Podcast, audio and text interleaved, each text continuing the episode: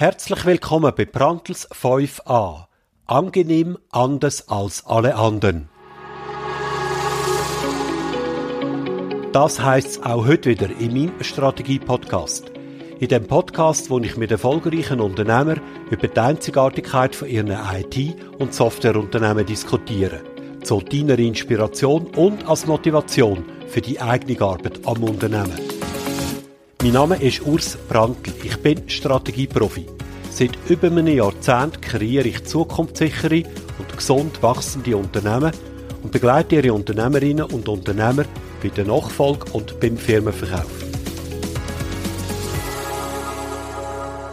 Home Sweet Home.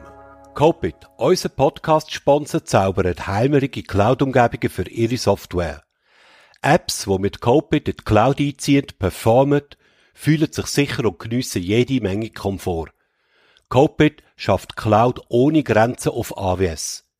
Informiere sich jetzt auf unserer Homepage copit.ch. Heute ist Dienstag, der 5. September 2023. Das ist mein erster Podcast, in dem wir nicht Schweizerdeutsch sprechen. Und zwar wegen meines heutigen Gastes, Tobias Wilki. Er ist Geschäftsführer in Deutschland und Partner bei der Vertec Gruppe und seines Zeichens Chefverkäufer in Deutschland. Vertec war schon im Dezember 2022 mit Claudio Pietra, dem Mitgründer und Geschäftsführer Schweiz, in meinem Podcast. Heute aber konzentrieren wir uns voll und ganz auf Vertec Deutschland. Und zwar auch als ein erfolgreiches Beispiel für die Internationalisierung eines Schweizer Softwarehauses. Vertec Deutschland hat im Herbst 2012 in Hamburg gestartet, also vor ziemlich genau elf Jahren. Aktuell betreut Vertec Deutschland 220 Kunden mit acht Mitarbeitern. Schöne Grüße nach Hamburg, Tobi. Ich freue mich äh, sehr, dich äh, heute in meinem Podcast zu haben. Bitte stell dich doch selbst mal vor. Ja, vielen Dank, Urs, und hallo zusammen. Ich freue mich, dass ich heute hier sein darf. Ja, mein Name ist Tobias Wilki. Ich bin, wie du schon gesagt hast, jetzt seit elf Jahren Geschäftsführer der Vertec in Deutschland. Und ähm, ja, ich komme auch aus der IT, habe damals mal Informatikkaufmann gelernt, bin dann so den klassischen Studienweg als Wirtschaftsingenieur mit Schwerpunkt Vertrieb und dann ähm, im Bereich International Business Administration habe ich noch einen Master rangehängt. Das ist so mein, mein Uni- und Ausbildungsweg. Und dann habe ich immer in der IT so meine ersten Jobs gehabt, immer mit Aus Ausrichtung oder Schwerpunkt Vertrieb. Und äh, bin dann in einer Firma gelandet, die ein Softwareprodukt verkauft hat für den modischen Handel, ein Warenwirtschafts- und Kassensystem für, ich sag mal, wie wir es sagen, die klassischen Klamottenhersteller, aber auch andere. Mhm. Und da habe ich auch dich kennengelernt, lieber Urs. Da hatten wir eine spannende Zeit zusammen. Das ist richtig, jawohl, ja. genau, ja wie ging es denn dann weiter? Also du hast mich kennengelernt, was lief dann weiter? Ja, weiter lief äh, die Hiobsbotschaft, dass du irgendwann weitergezogen bist. Damals in der Firma und ähm, spannenderweise dann ja auch mit der Vertec in Kontakt warst. Ähm, mhm. Und da ging es dann darum, dass die Vertec an dem Punkt war, seit Jahren erfolgreich im Schweizer Markt zu sein und sich die Frage gestellt hat, können wir denn auch äh, auf dem deutschen Markt aktiv und erfolgreich aktiv sein. Und zu dem Zeitpunkt, du kanntest mich ja, ich war in der vorherigen Firma zuständig für das internationale Geschäft, also habe eigentlich alles außerhalb Dach gemacht. Ähm, da ging es darum, Vertriebspartner zu finden und die auch zu, zu managen oder Niederlassungen zu gründen und einige größere Kunden direkt zu verkaufen. Und äh, ja, so kam das, glaube ich, dass ähm, du mich da noch mit der Vertec damals bekannt gemacht hast, um mal zu schauen, ob wir da eine Schnittmenge haben. Genau, das war, ähm, ja, das war im 2012 mhm. und zwar im Mai. Genau. Mai oder Juni, wenn ich mich richtig ja. erinnere, äh, hatte ich einen Workshop gemacht mit den Leuten in Zürich. Mhm. Da war das Thema, sollen wir und wenn ja, wie nach Deutschland expandieren? Mhm. Und ähm, wir kamen dann relativ, oder sie kamen dann, nicht ich, sondern sie kamen dann relativ rasch zum Ergebnis, sie wollen das wagen. Mhm. Ja? Sie wollen also den Schritt tun. Und einer meiner wichtigen, wichtigsten, sage ich mal, Tipps war, okay, ihr braucht aber den richtigen Mann mhm. oder die richtige Frau dafür. Mhm. Und da kamst du mir in den Sinn, ja, mhm. relativ rasch, weil ich wusste ja, dass du auch nicht mehr so ganz richtig happy mhm. warst an deiner vorherigen Stelle. Und so hatte ich da mit dir Kontakt aufgenommen und ähm, habe dann das entsprechend eingefädelt und dann habe ich die Geschichte verlassen. Mhm. Also ich habe im Prinzip nur den Kontakt hergestellt und den ganzen Rest habt ihr dann selbst abgewickelt. Ja. Wie kam das bei dir an, mal Tobi? Ähm, du hast in Deutschland, also in Hamburg, das ist rund 1000 Kilometer entfernt von Zürich. Mhm. Und wie du selbst sagtest, ähm, hauptsächlich eigentlich mit äh, Kunden und Unternehmen außerhalb von Dach beschäftigt. Mhm. Das Thema Schweiz, wie hat dich das da angesprochen? Also ich fand das erstmal sehr interessant, es war was Neues. Ähm, ich mag die Schweiz. Ich habe gedacht, vielleicht ist das eine Chance, ähm, dort mal was Neues zu versuchen. Jetzt ist natürlich auch die Frage, was tue ich da und mit wem? Und ich glaube, da sind viele ähm, glückliche Umstände zusammengekommen. Ne? Ich denke mal, dadurch, dass wir uns kannten und du mir viel von der Vertec erzählt hast, habe ich mir die Firma erstmal näher angeschaut. Ich glaube, das ist schon etwas, was ja per se erstmal schwierig ist, wenn man sich eine mittelständische Firma irgendwo in der Schweiz anschaut. Klar, da gibt es eine Webseite, ähm, mhm. aber sich wirklich so einen Eindruck zu machen, worum geht es denn da, ist gar nicht so leicht. Und dann ist es natürlich schon mal mhm. viel einfacher, wenn man von dir viel erzählt bekommt, was sind da für Menschen hinter, das ist mir immer recht wichtig. Und ich glaube auch umgekehrt, es ist äh, für die Vertec gut, äh, von dir zu hören, du kennst da jemanden und das ist äh, ein Mensch mit den und den Eigenschaften. Ich glaube, da hatten beide mhm. schon mal einen, einen kleinen Vorteil, was so das Auf jeden Fall, ja, klar. Kannst du dich noch an das erste Vorstellungsgespräch erinnern? Ich kann mich sehr gut daran erinnern, ja. Ja, erzähl mal. Das war ja auch relativ lang. Ich glaube, äh, genau, meine jetzt meine Kollegen bei Vertec, die waren zu viert äh, dabei und ich glaube, mhm. das Gespräch, das ging schon so meine Erinnerungen sagen mir, das waren schon so drei, vier Stunden, die wir da zusammen saßen. Okay. Ich war ja. sehr lange da mhm. und das war eben auch gut für mich und auch wichtig, weil ich natürlich insbesondere darauf geachtet habe, kann ich mir vorstellen, äh, mit diesen Menschen zusammenzuarbeiten und noch viel wichtiger, wie sind die untereinander, wie sind die miteinander. Und ähm, mhm.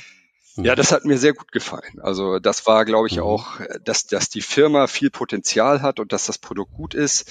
Ähm, das kann man ein Stück weit recherchieren und sich anschauen, aber irgendwo braucht man auch ein Stück weit oder muss man einen Vertrauensvorschuss geben, weil wie es wirklich ist, weiß man mhm. dann auch erst, wenn man angekommen ist.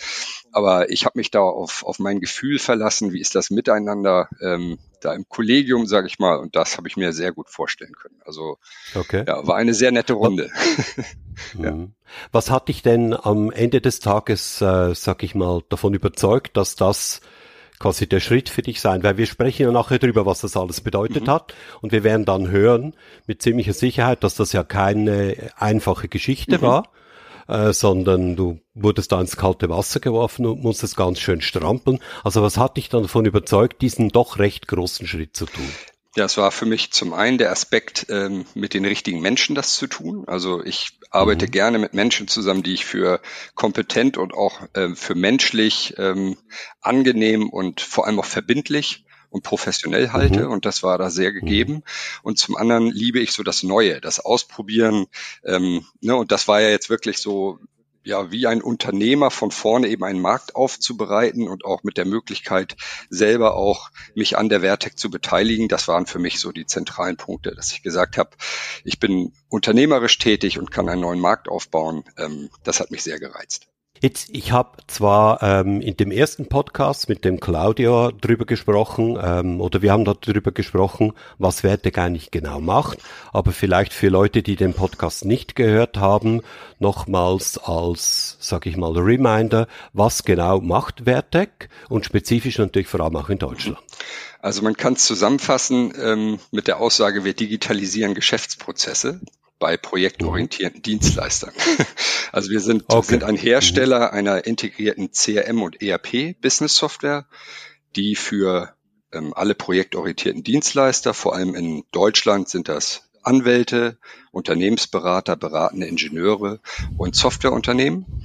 Ähm, mhm. Und da alles vom Erstkontakt über die Leistungserfassung, das Controlling bis hin zur Rechnungsstellung, das alles in einem System, das tun wir für unsere Kunden.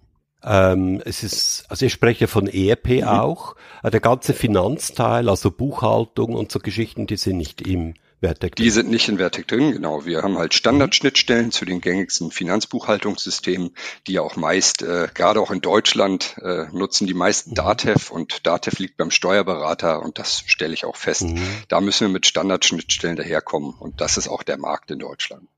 Wie war deine Anfangszeit? Ähm, jetzt stell dir vor, sch, äh, schraub zurück da diese elf Jahre. Mhm. Ich glaube am 1. Oktober, das hast du genau. begonnen, 2012. Mhm ja, begib dich mal gedanklich wieder dahin zurück.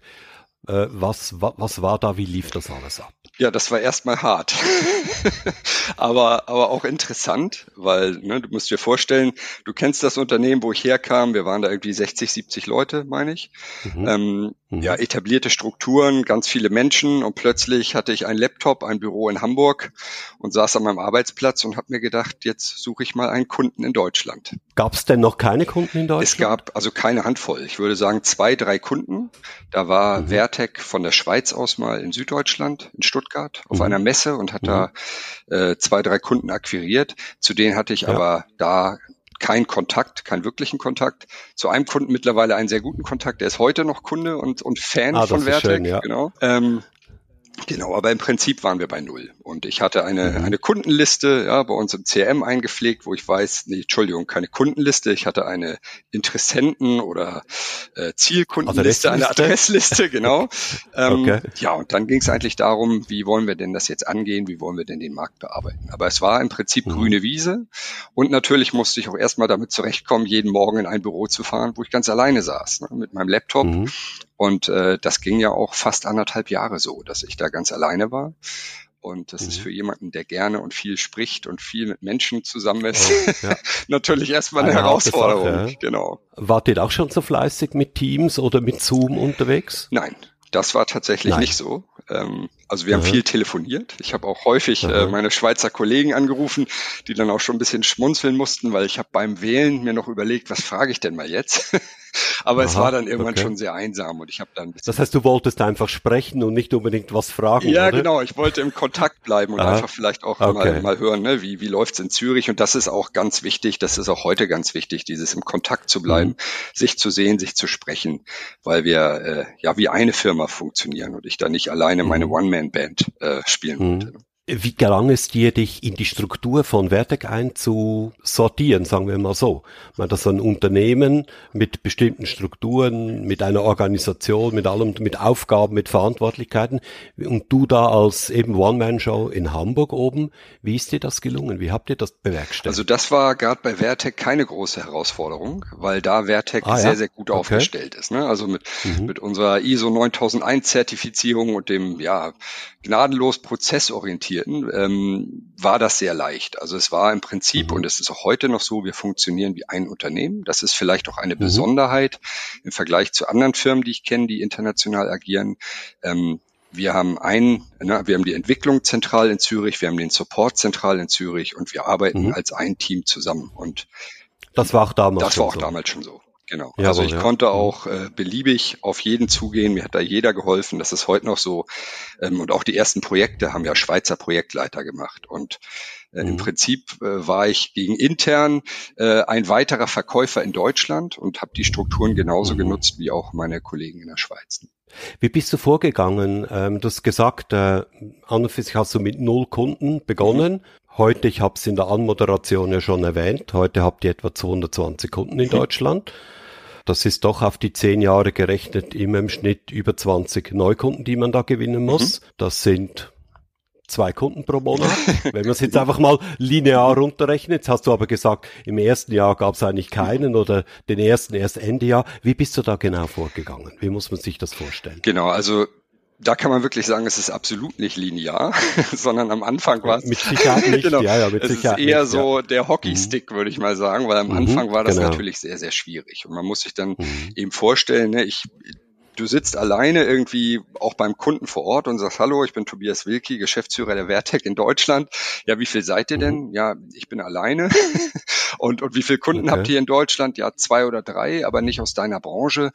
Das war natürlich am Anfang sehr schwierig, auch von den Kunden einen Vertrauensvorschuss zu kriegen und da mal den Stein ins Rollen zu bringen. Mhm. Aber bevor ich überhaupt dazu kam, mal bei einem Kunden zu sitzen, ähm, musste ich erstmal sehr viel recherchieren. Also ich habe mir erstmal den Markt genauer angesehen. Ich habe geschaut, welche Zielgruppen sind denn mit welchen Softwarelösungen versorgt. Auch das ist in Deutschland mhm. sehr, sehr schwer. Ich meine, wenn man mal schaut nach CRM oder ERP-Anbietern im Mittelstand in Deutschland, ähm, ja, da könnten wir uns bis heute Abend mit beschäftigen. Das ist einfach total okay. undurchsichtig und da kommen ja. und gehen die Anbieter sehr, sehr schnell. Mhm. Und da habe ich erstmal sehr viel recherchiert und geschaut, was gibt es da auf dem Markt? Gibt es da sowas wie, wie Platzhirsche? Welche Branchen eignen sich sehr gut für den Einstieg? In Zürich oder in, mhm. in der Schweiz sind wir mit sieben Branchen aktiv. Und in Deutschland, ja. da konnte ich jetzt nicht alleine sagen, so, ich gehe jetzt mal auf alle Branchen gleichzeitig los. Ich schaue mal, wo ist es denn am leichtesten oder wo passt es auch am besten. Worauf hast du dich da als erstes konzentriert, wenn wir gerade bei dem Thema Branchen Ich habe mich am Anfang fokussiert auf die IT-Unternehmen und auf die Berater weil mhm. ich ja beides im Prinzip selber war und die, genau also auch verstehe, ja, wie, wie okay. funktionieren die Prozesse, mhm. da kann ich mitreden und da kann ich mich sehr schnell reindenken.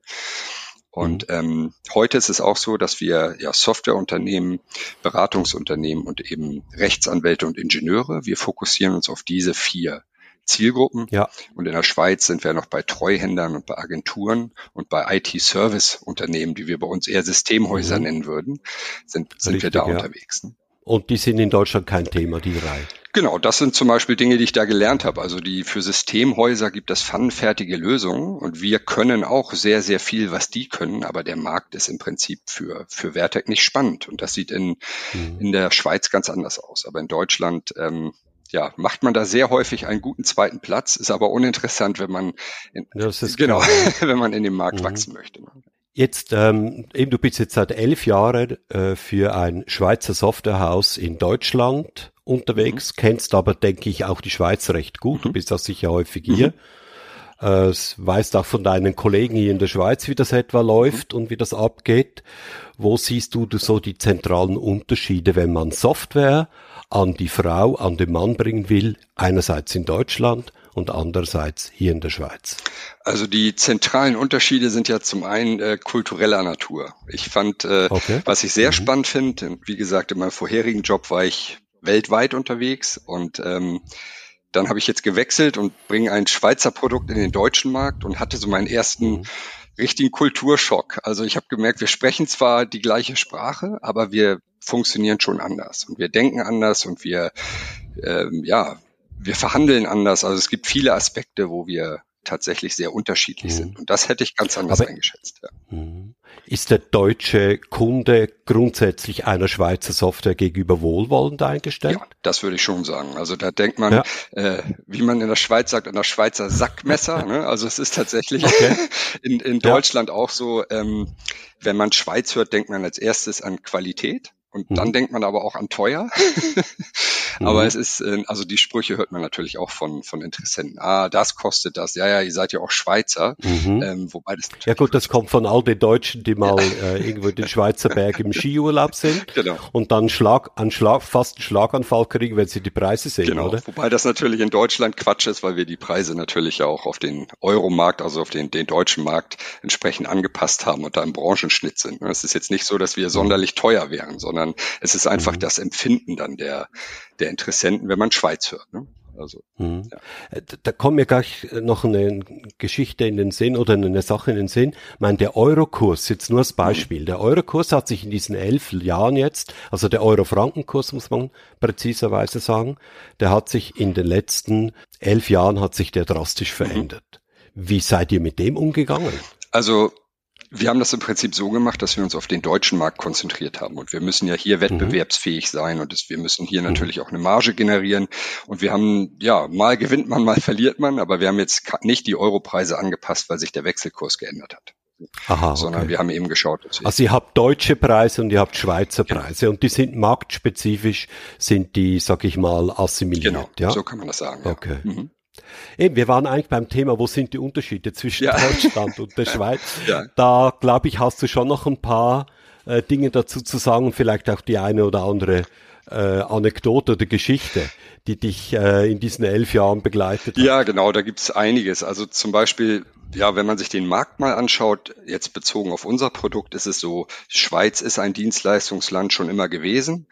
Ähm, mhm. In Deutschland sieht das anders aus und wir haben schon gemerkt, dass der deutsche Markt vor allem jetzt vor elf Jahren deutlich hinterherhinkte. Also die, die Dienstleister mhm. haben mit Excel gearbeitet oder mit irgendeiner Eigenlösung, aber so mhm. integrierte äh, Systeme oder Softwarelösungen dafür, die waren eher sehr selten. Wir waren also in Deutschland immer das erste System. Ihr wart sehr früh ja. dran, kann man sagen, ja. Das hatte auch gewisse Vorteile, ja. Das hat gewisse Vorteile, das hat aber auch gewisse Nachteile. Natürlich, ja. und und äh, ein Nachteil, und das merkt man sehr stark, heute weniger als vor elf Jahren, aber man merkt es immer noch, ist die Herangehensweise ähm, an so eine Software-Evaluation. Also ich würde mhm. mal sagen, wir, in der Schweiz könnte man oder wir nennen das eher so Zelte statt Burgen. Wir fangen dann mal an, wir bauen mal gemeinsam einen Prototypen und schauen mal, wohin sich das mhm. entwickelt. So funktioniert das sehr gut in der Schweiz. Und in Deutschland, mhm. da muss es dann ein Lastenheft geben und ein Pflichten, Pflichtenheft und ein Festpreis und dann müssen noch erstmal die 27 Schnittstellen zu Umsystemen, die vielleicht auch gar nicht nötig sind, besprochen werden, bevor man mal den mhm. ersten Workshop machen kann.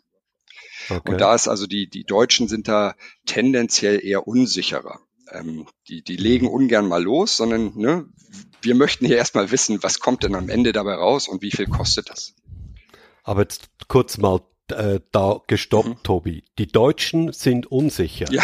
Das für uns Schweizer kommt jetzt die Aussage sehr, sehr eigenartig rüber, weil wir haben genau das gegenteilige, den gegenteiligen Eindruck, dass die Deutschen total sicher sind, mhm. äh, vor allem äh, auch verbal, wenn sie sprechen, hat man immer den Eindruck, da ist ja mal alles klar, das geht zack, zack, zack, zack.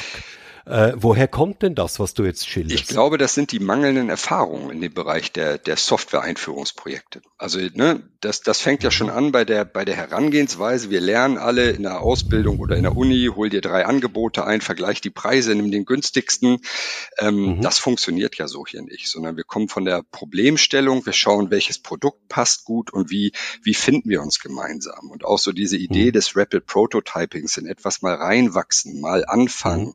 Das liegt liegt uns nicht so. Da sind wir, glaube ich. Also das eher pragmatisch, genau, oder? Genau. So ja, sind wir genau, nicht gestrickt, ja. sondern mhm. wir möchten erstmal wissen. Mhm, das ist wahr. das ist definitiv genau. wahr. Ja. Das ist also ein Riesenunterschied, den ich immer wieder feststelle, auch wie schnell ein Schweizer mhm. mal sagt, komm, wir machen mal einen Workshop oder ein Vorprojekt. Mhm. Ähm, da möchte der Deutsche dann lieber nochmal vier Wochen testen mit sieben Leuten, obwohl es noch gar nichts zu mhm. testen gibt. Aber so diese Absicherung auch, ich möchte bloß keine falsche Entscheidung treffen für doch eher einen, einen mhm. kleinen Investmentbetrag. Ähm, das finde ich vor allem in Deutschland. War dir das klar, wo du begonnen hast vor elf Jahren? Dass das so läuft bei deinen Landsleuten, sagen wir mal so? Ja, ja doch. Ähm, ja, rückwirkend betrachtet würde ich sagen schon. Zumindest ja, habe ich vermutet. Ne? Ich meine, ich bin ja selber Deutscher, auch wenn viele denken, weil ja, ich Wilki heiße, sind sie eigentlich auch Schweizer? Ich sag so, ich wusste nicht, dass es schweizerisch klingt, aber das höre ich ah, sehr oft. Okay. ähm, ja, doch, also natürlich. Ich glaube, äh, vor Jahren wäre ich vielleicht gar nicht anders gewesen. Ich habe natürlich dadurch auch sehr viel bei Vertec gelernt, dass das ja am Ende das bessere Vorgehen ist. Mhm. War das schwierig? Ähm, ich meine, du hast die Erfahrungen gemacht jetzt, mhm. wo du da begonnen hast, über die Jahre hinweg. War es schwierig für dich, das deinen Schweizer Kollegen beizubringen, dass das anders tickt? Hm, an der Stelle nicht. Da gibt's andere Punkte, wo wir viel diskutiert haben, aber ich glaube, das haben meine Schweizer Kollegen auch schnell gesehen. Ja.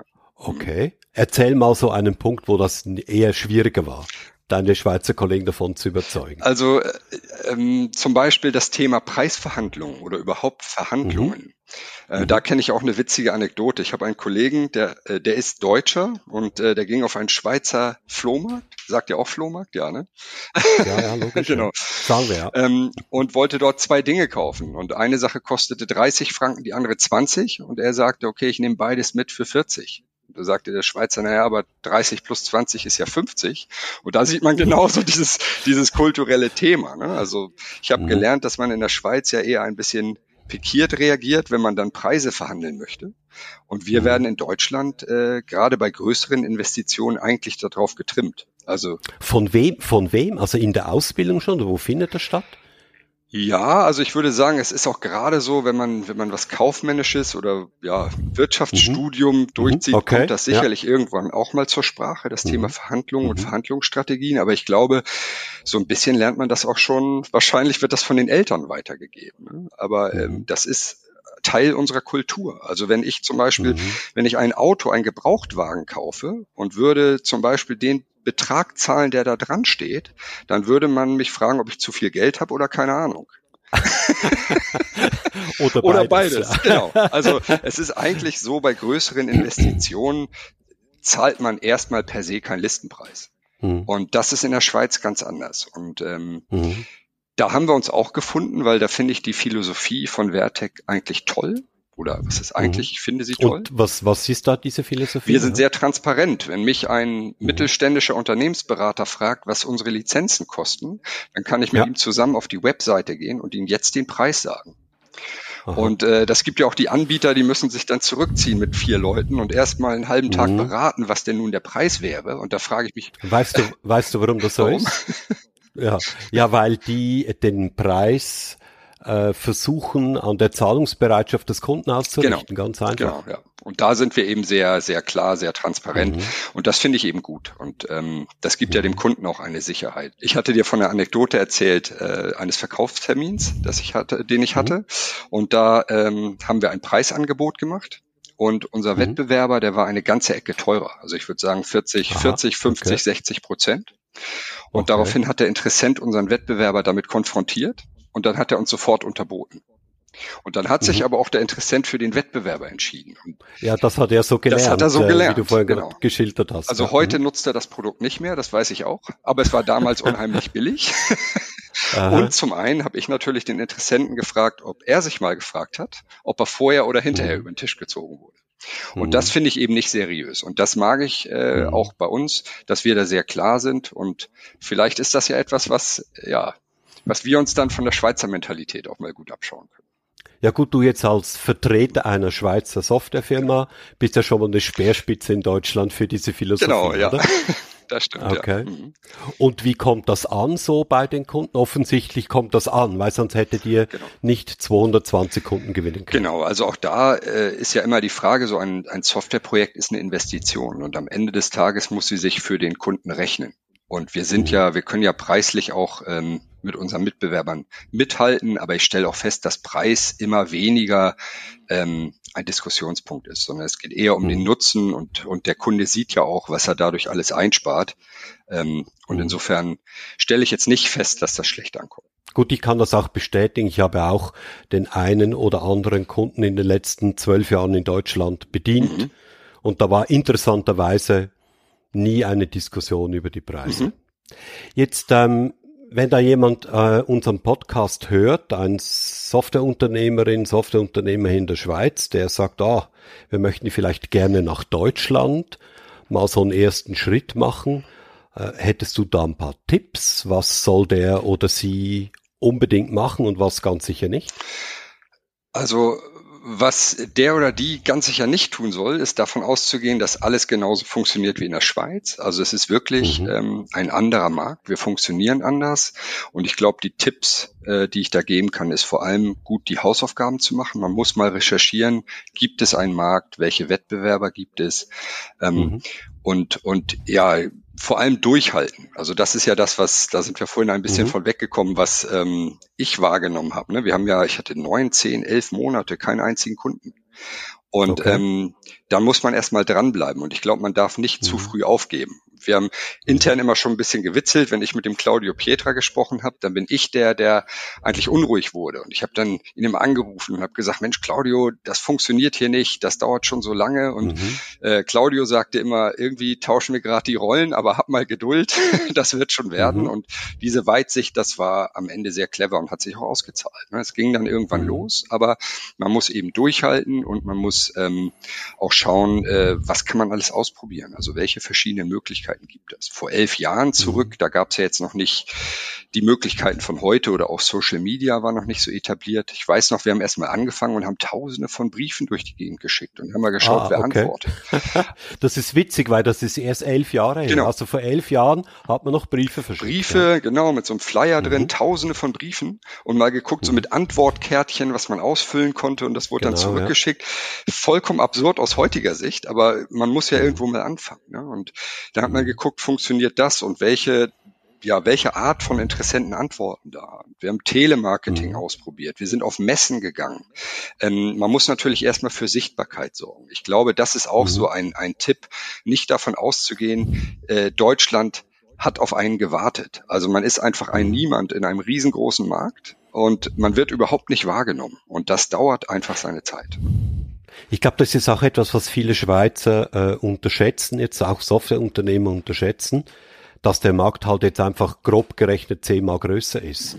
Und selbstverständlich braucht es dann deutlich mehr Grundlagenarbeit, Grundlagenmarketing, eben wie du sagst, Sichtbarkeit aufbauen, bis man überhaupt mal wahrgenommen genau. wird. Das geht in der Schweiz alles deutlich schneller. Äh, da kann ich mich im Prinzip auf eine Plattform konzentrieren, Topsoft zum Beispiel, und da bin ich da ziemlich schnell sichtbar. Das sieht in Deutschland völlig anders aus. Ich gehe mal davon aus, das ist auch in Deutschland regional etwas unterschiedlich. Das ist regional auch etwas unterschiedlich, aber natürlich auch noch viel stärker branchenspezifisch. Also was gut funktioniert mhm. hat, ist mhm. natürlich auch mal zu schauen, was gibt es für Verbände, wo treffen sich meine Interessenten oder meine ja. potenziellen Kunden.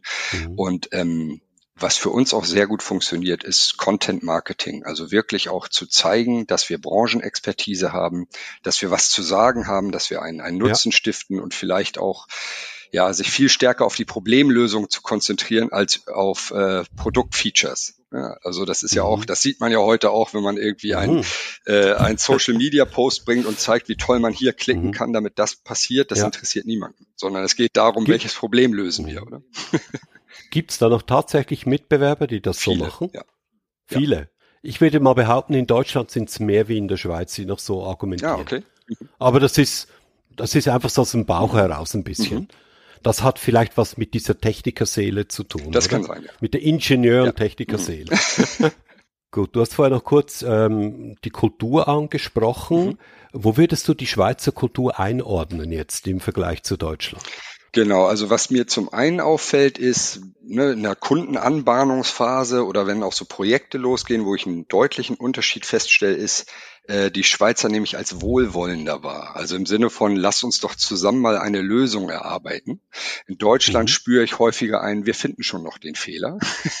also so, so okay. dieses, ne, nicht. Das ist so ein gewisses Grundmisstrauen, ja, genau. da ist. Ja, nicht immer, aber ne, wir reden ja mhm. über tendenzielle Unterschiede und das nehme ich schon ja, ein bisschen, mhm. ein bisschen wahr. Okay.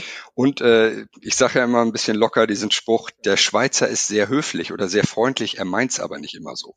Und das ist mhm. für mich wahrscheinlich die, die ja, intensivste Erfahrung, die ich gemacht habe. Wir sind in Deutschland viel direkter. Wenn du mich mhm. fragst, äh, wie fandst du denn, oder wenn ich dich frage, wie, wie, ne, wie fandst du denn meine Präsentation letzte Woche und du sagst, die fand ich grottenschlecht, ja. dann ist das okay für mich. Du fandst die grottenschlecht. In der Schweiz. Gut, du erwartest aber schon, dass ich dir noch sage, weswegen. Ja, weswegen ja. wäre noch schön, aber ich, ich ja. mag sehr gerne Klartext. Ne? Und in der, zu okay. einem Schweizer würde ich sagen, möglicherweise gäbe mhm. es Verbesserungspotenzial. Einfach weil ich, ne, weil ich niemanden mhm. verletzen möchte oder niemandem auf den Schlips treten möchte.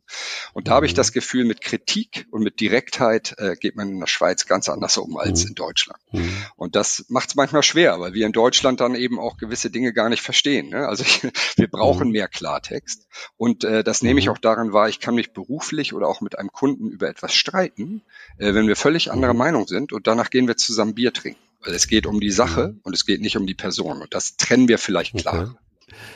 Gehen wir mal zum Thema Strategie über. Mhm. Ich habe ja mit dem Claudio eben schon mal über das Thema gesprochen und er hat da, sag ich mal so, das folgende Profil äh, herausgearbeitet, wir haben das gemeinsam herausgearbeitet, mhm. so das eben berühmte äh, angenehm anders als alle anderen Profil. Äh, einer seiner wichtigsten Aussagen war eigentlich mal die erste, und zwar sagte, Vertec ist ganz klar eine Product Company. Mhm. Ja, das Produkt steht bei uns an allererster Stelle. Und unser Hauptaugenmerk liegt auf dem Produkt, auf der Qualität, auf der Stabilität, äh, auf der Anpassbarkeit ist sehr ein wichtiger Punkt. Das wird ja schon durch euren Claim Business Software wie für mich gemacht, reflektiert. Kompatibilität, damit man die Kunden über viele, viele Jahre hinweg begleiten kann. Also das Produkt im Zentrum. Und aus dem hat er dann abgeleitet so eine Dreifaltigkeit, ich nenne es mal so. Das eine ist äh, eben die starke Konzentration auf das Produkt, weil das Produkt am besten skaliert. Jetzt aus, sage ich mal, unternehmerischer, betriebswirtschaftlicher Sicht. Äh, erwähnte auch die Verteilung von 60-40, was den Umsatz anbelangt, also 60% Lizenzen, 40% Dienstleistungen. Etwas, was bei vielen ERP-Anbietern genau umgekehrt ist oder sogar noch krasser äh, zu Lasten der Softwarelizenzen geht. Äh, das mal Punkt eins und dann der Punkt zwei meinte er, dass durch diese äh, starke Konzentration auf das Produkt und auf die Transparenz in dem Produkt, auch die Verkaufschancen bei den Kunden wachsen. Also spezifisch auch auf Deutschland hatte das gemünzt, weil er sagte, ähm, die wollen eigentlich eine Standardsoftware kaufen. Möglichst wenig Individualgeschichten, möglichst wenig Dienstleistungen. Ich kaufe die Software, setze die ein und kann mit der arbeiten. Und dann der dritte Aspekt, äh, dass dadurch natürlich auch, dass man wirklich auf ein starkes Produkt setzen kann, auf ein starkes Standardprodukt und weniger Dienstleistungen, dass man eine, sag ich mal, kleinere Abhängigkeit hat von den äh, Projektleitern oder den Leuten, die das dann halt beim Kunden zum Laufen kriegen, äh, die ja heute nicht einfach zu bekommen sind. Also Thema Fachkräftemangel. Wie siehst du das jetzt bezogen auf Deutschland? Also ich bin da überall 100 Prozent einverstanden mit. Und ich mhm. würde auch sagen, dass da eben viele Dinge ja auch vom deutschen Markt her rühren. Und okay. ähm, das spielt und also das sind Ergebnisse, die ihr gelernt habt jetzt in diesen elf Jahren Deutschland. Ja, auch anderem. genau. Also mhm. ähm, ein Faktor ist ja auch, dass weil wir häufig das erste System sind, ähm, Kunden gar nicht so wirklich wissen, was sind denn meine Anforderungen. Also Kunden erwarten mhm. eigentlich von den Anbietern, zeig du mir doch, wie es geht. Ich weiß es nicht, wie ich es in der Software abbilden soll. Ich mache das so, wie es in der Software ist. Und diese Flexibilität kommt dann später, weil Claudio sagt ja auch immer, wenn wir dann in einem Projekt sind, dann will an der ein oder anderen Ecke der Kunde ist doch wieder ein bisschen anders. Und ich glaube, das ist die mhm. Stärke, die wir dann ausspielen können. Also in Deutschland sollen wir schon viel mehr vorgeben. Da wollen wir nicht auf der grünen Wiese alle Prozesse in die Software einbauen, sondern wir sagen, lieber Kunde, mhm. mach es jetzt mal so. Aber wenn du irgendwie in zwei Jahren feststellst, du möchtest es anders machen oder dein Unternehmen verändert sich oder erweitert sich, dann können wir das eben mit Vertec tun. Und ich glaube, da spielen mhm. wir wieder beide Stärken aus. Wir sind eine Standardsoftware, aber wir sind eben sehr flexibel. Mhm. Und eben um skalierbar zu bleiben und um dieses 60-40-Ziel zu erreichen, müssen wir natürlich auch schauen, dass wir den Kunden führen. Und das müssen wir in Deutschland auch stärker tun als in der Schweiz. Also wenn dann so diese Wunschliste aufgeht, ah, man könnte ja noch und man sollte ja noch, dann mhm. mal wieder das Gespräch mhm. führen, wofür hast du eigentlich die Software gekauft? Und das 80-20-Prinzip funktioniert auch hier ganz gut. Ja, ja, auf jeden Fall, das kann ich aus eigener äh, Erfahrung bestätigen. Ähm, macht's das für euch nicht auch ein bisschen schwieriger? Ähm, und zwar, äh, du hast jetzt gesagt, ähm, ihr löst nach wie vor äh, viele Systeme in Deutschland nicht als fertige ERP-Systeme, sondern in Form von Excel oder einfachen selbstgestrickten Lösungen ab. Und gleichzeitig hast du gesagt, dass die Anforderungen der Kunden eigentlich relativ tief sind, weil sie noch gar nicht genau wissen, was sie eigentlich alles brauchen. Dass wenn man dann mit so einer Software kommt, die so mächtig ist wie Vertec, dass man da überhaupt zum Zug kommt und der Kunde nicht einfach was viel einfacheres und sag ich mal auch vermeintlich billigeres kauft? Ja, teilweise schon, aber eher selten, weil wir haben ja auch die Möglichkeit, äh, Vertec deutlich abgespeckter auszuliefern. Wir haben ja auch zwei Linien, ne, Standard und Expert. Und wenn jetzt jemand nur Leistung mhm. erfassen und abrechnen möchte, kann er das auch günstiger auch mit Vertec tun. Aber mhm. wenn der Kunde verstanden hat, dass er einen riesen Vorteil hat, wenn er das mit dem System tut, später ohne einen Wechsel, ohne Migrationsprojekte, ohne neue Evaluation einfach weiter aufzubauen, ähm, dann ist das eine tolle Sache. Und ich habe auch schon mhm. doch eine gute Handvoll Kunden, die sich mal gegenwärtig entschieden haben, weil irgendwas anderes mhm. günstiger mhm. war. Ja. Und äh, dann riefen sie an und sagten so, und jetzt soll's Vertex sein. Also mhm. so, aber das sind natürlich die Lernkurven, die auch Kunden mitnehmen müssen. Und ähm, mhm. klar ist das ein Thema. Aber ich glaube eben, der Riesenvorteil ist, auch da schon im Verkaufsprozess dem Kunden aufzuzeigen, weniger ist mehr. Und das ist ganz oft so. Auf der anderen Seite verstehe ich auch den Kunden, der wissen möchte, wie weit kann es denn gehen. Also, dass wir mal darüber sprechen am Anfang, wäre denn auch dieses oder jenes möglich, hat total seine Daseinsberechtigung. Man muss es ja nicht gleich tun. Was für eine Rolle spielen Empfehlungen in Deutschland? Also untereinander innerhalb einer Branche zum Beispiel? Das ist eine gute Frage, weil es eben auf die Branche ankommt. Also so die, mein Gefühl ist, dass so die, die Unternehmensberater zum Beispiel und IT-Unternehmen, die googeln oder die schauen auf Social Media oder die gehen auf Vergleichsplattformen, auch, auch über Verbände, vielleicht auf Events und wo Empfehlungen eine Riesenrolle spielen, ist natürlich äh, bei Anwälten. Also auch da, wenn ich mit mhm. meinen Anwaltskunden spreche oder wenn ich Neukunden frage, woher sie uns kennen, das ist am häufigsten übers Empfehlungsgeschäft. Also und die halten sich dann auch an die Empfehlungen. Die halten sich dann auch an die Empfehlungen. Bestmöglich, ja. Okay. Gut, Anwälte haben, das kann ich als Jurist und äh, einer meiner Söhne ist Rechtsanwalt auch getrost sagen, haben keine Ahnung von Software, also die meisten mhm. zumindestens.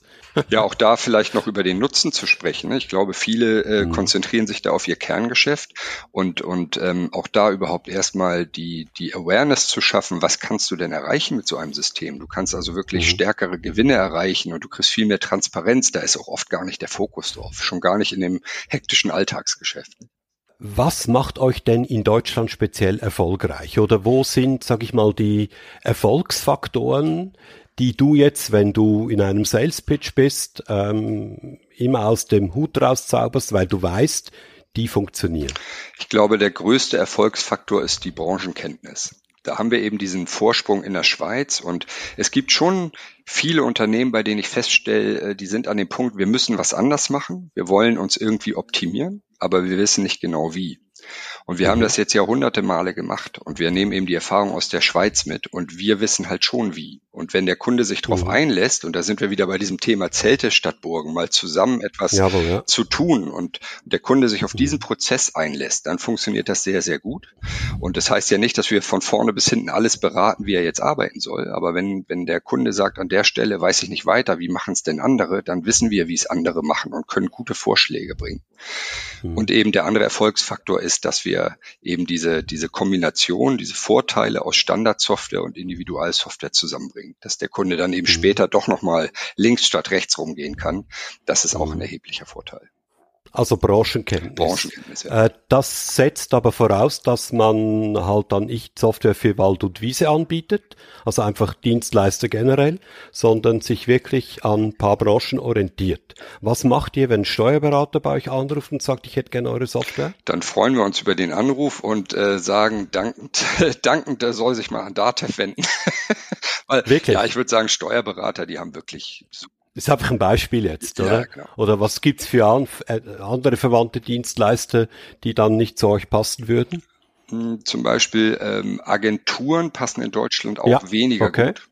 Ähm, mhm. die passen mhm. schon prozessual, aber eine Agentur, mhm. mit der spreche ich äh, weniger über Details im Controlling-Prozess, als vielmehr die eine der ersten drei Fragen ist, kriege ich das Logo in eure Software?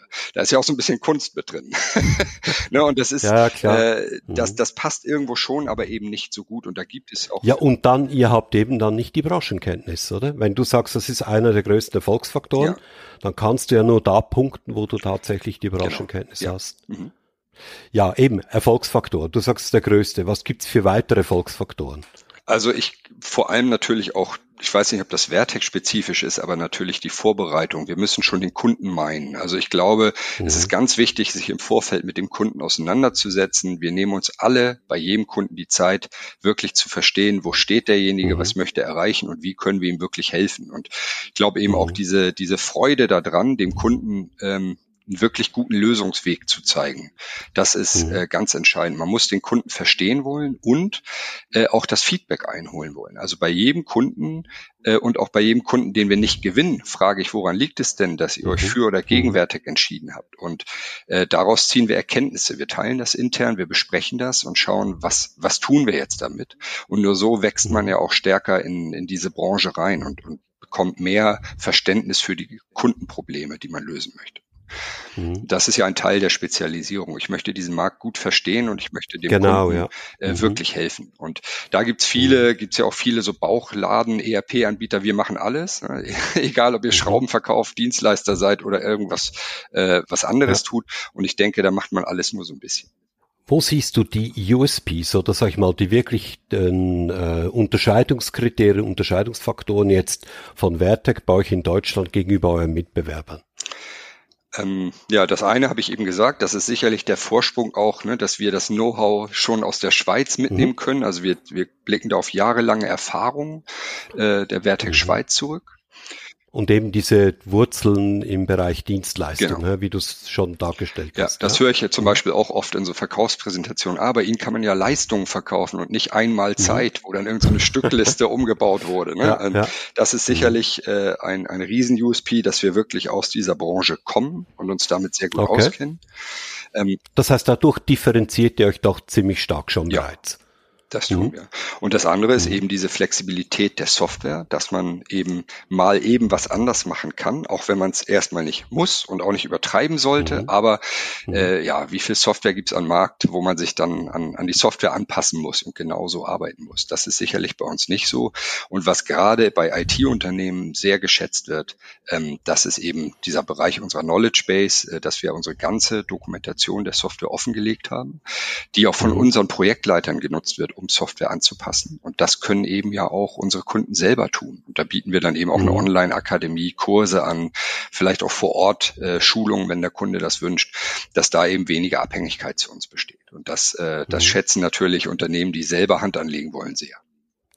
Ähm, meines Wissens bietet ihr auch seit einigen Jahren bereits eine Cloud-Lösung, also so quasi eine Software-as-a-Service-Lösung mhm. an, die der Kunde selbst über ein Portal abonnieren und dann beginnen kann, damit zu arbeiten. Mhm. Was für eine Rolle spielt das in Deutschland? Ja, eine gravierende. Dieses Angebot. Ja, eine gravierende. Also es gibt immer noch, man kann jetzt eigentlich schon sagen, es gibt jetzt noch eine Minderheit, die möchte auf eigener Infrastruktur oh. arbeiten.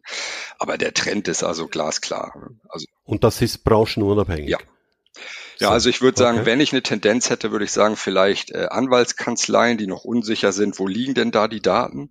Mhm. Ähm, und mhm. vielleicht auch IT-Unternehmen, die sowieso eine eigene Serverfarm haben und sagen, komm, das okay. Vertec installieren ja. wir da noch mit. Das mhm. ist eher so die Tendenz. Ansonsten muss man sagen, also ein Großteil, ein, ein erheblicher Großteil geht heute in die Cloud an Neukunden. Ähm, mhm den Trend erkennt man schon. Und deswegen ja auch unser, unser Onboarding-Projekt als ein strategischer Pfeiler. Wir wollen natürlich möglichst viel da automatisieren, den Kunden selbst tun lassen. Mhm. mhm. Und das ist natürlich da auch eine gute Möglichkeit zu skalieren. Kommt es da tatsächlich vor, dass äh, neue Kunden sich quasi da ein Konto machen und von selbst beginnen mit der Software zu arbeiten, ohne dass du jetzt als Vertrieber direkt mit ihm Kontakt hattest? Das kommt vor. Ähm, das sind tendenziell aber eher kleinere noch, ja, aber es mhm. ist natürlich auch so, die können sich schon sehr weitgehend informieren. Wenn man bei uns auf der Webseite schaut mit der Akademie und den ganzen äh, ja, Tutorials und, und dem ganzen Marketingbereich plus der Knowledge Base, wer da technikaffin ist und Lust und Zeit hat, der kommt da auch schon sehr weit alleine. Ähm, mhm. Aber natürlich gibt's dann irgendwann die Detailfragen, gerade wenn, wenn es doch äh, mittelgroße und größere Unternehmen sind, wo die dann auf unseren Verkauf zukommen. Hm. Hast du schon mal mit so einem gesprochen, was den dazu motiviert hat, jetzt bei Vertec einzusteigen, statt beispielsweise die Moco-App als Beispiel zu abonnieren, die vermutlich, keine Ahnung was, 10% oder 20% von einer Vertec-Software kostet? Mhm. Ja, das tun wir regelmäßig, ne, dass wir dann nochmal nachfragen. Was, erzählen, was erzählen die euch dann? Es ist also genau das, dass sie selber Hand anlegen können und, und Dinge anpassen können und mal ausprobieren mhm. können, dass das alles eben, also wir haben ja auch Leute, die da sehr technikaffin sind, äh, für die das sehr einfach ist, das mal eben äh, so einzustellen, wie sie es haben möchten und die schätzen dann eben mhm. die Möglichkeiten. Also die Flexibilität genau. quasi da, ja. Mhm. Genau das wirklich ihren eigenen Prozess entsprechend anzupassen. Was halt bei diesen Standards, sag ich mal, eben Mock und Konsorten nicht möglich ist. Genau. Da ist alles vorgegeben, du musst das so machen, fertig, Schluss. Ja, Gibt es aber auch Kunden, die das ohne das äh, Self-Sign-up oder Onboarding tun. Ne? Mhm. Also ich habe zum Beispiel auch eine Anwaltskanzlei, das war ein Spin-off eines bestehenden Kunden von mir. Und die haben, mhm. die waren zu zweit und riefen mich an und sagten, Herr Wilki, als erstes brauchen wir Vertec. Ähm, okay. Und die sind jetzt weit über 40 und sind halt mhm. mit dieser Software reingewachsen. Die hätten ja auch erstmal eine einfache Leistungserfassung nehmen. Ja gut, aber das leuchtet mir ein, weil die hatten die Erfahrung ja. und gesagt, das kennen wir, das beherrschen wir, da machen wir einen Haken dahinter genau. und konzentrieren uns auf unsere wirklichen Herausforderungen. Mhm. Das finde ich jetzt schlau und vernünftig, mhm. wenn man das so macht. Wir haben jetzt ja so äh, zwei Drittel des Jahres äh, 23 hinter uns, um es genau zu sagen. Es steht ein Drittel des Jahres noch davor. Mhm.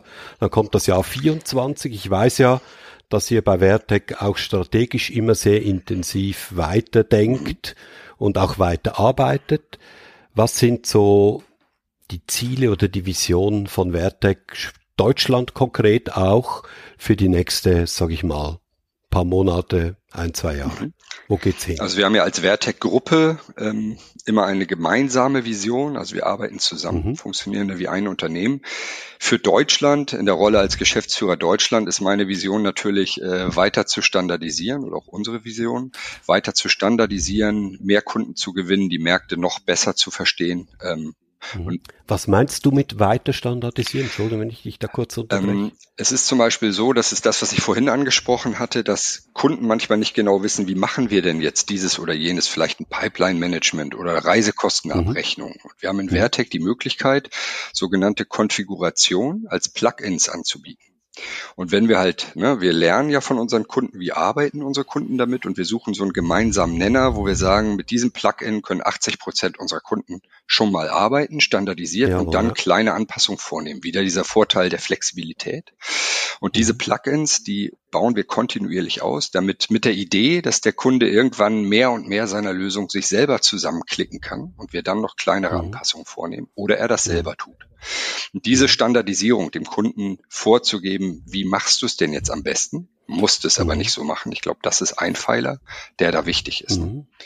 mhm. Also was dann eben auch dazu führt, dass ihr weniger Dienstleistungen erbringen müsst für diesen Kunden, weil er das erstens mal fixfertig kriegt genau. Und zweitens dann das, was er noch anpassen äh, will, da selber machen kann, möglicherweise. Genau. Und der Kunde sieht ja. auch, ach ja Mensch, da habe ich noch gar nicht drüber nachgedacht. Das kann ich ja auch ganz einfach so abbilden. Mhm. Und ziehe mir das Plugin mal in meine Lösung und nutze das einfach. Ne? Also das sind schon mhm. für beide Seiten sehr viele Vorteile. Diese Plugins, die verkauft ihr auch gegen Geld? Nein, die sind gratis dabei. Ah, ja, die okay. kann man einfach äh, kostenlos downloaden bei uns Aha, und dann in Betrieb. Okay. Ja.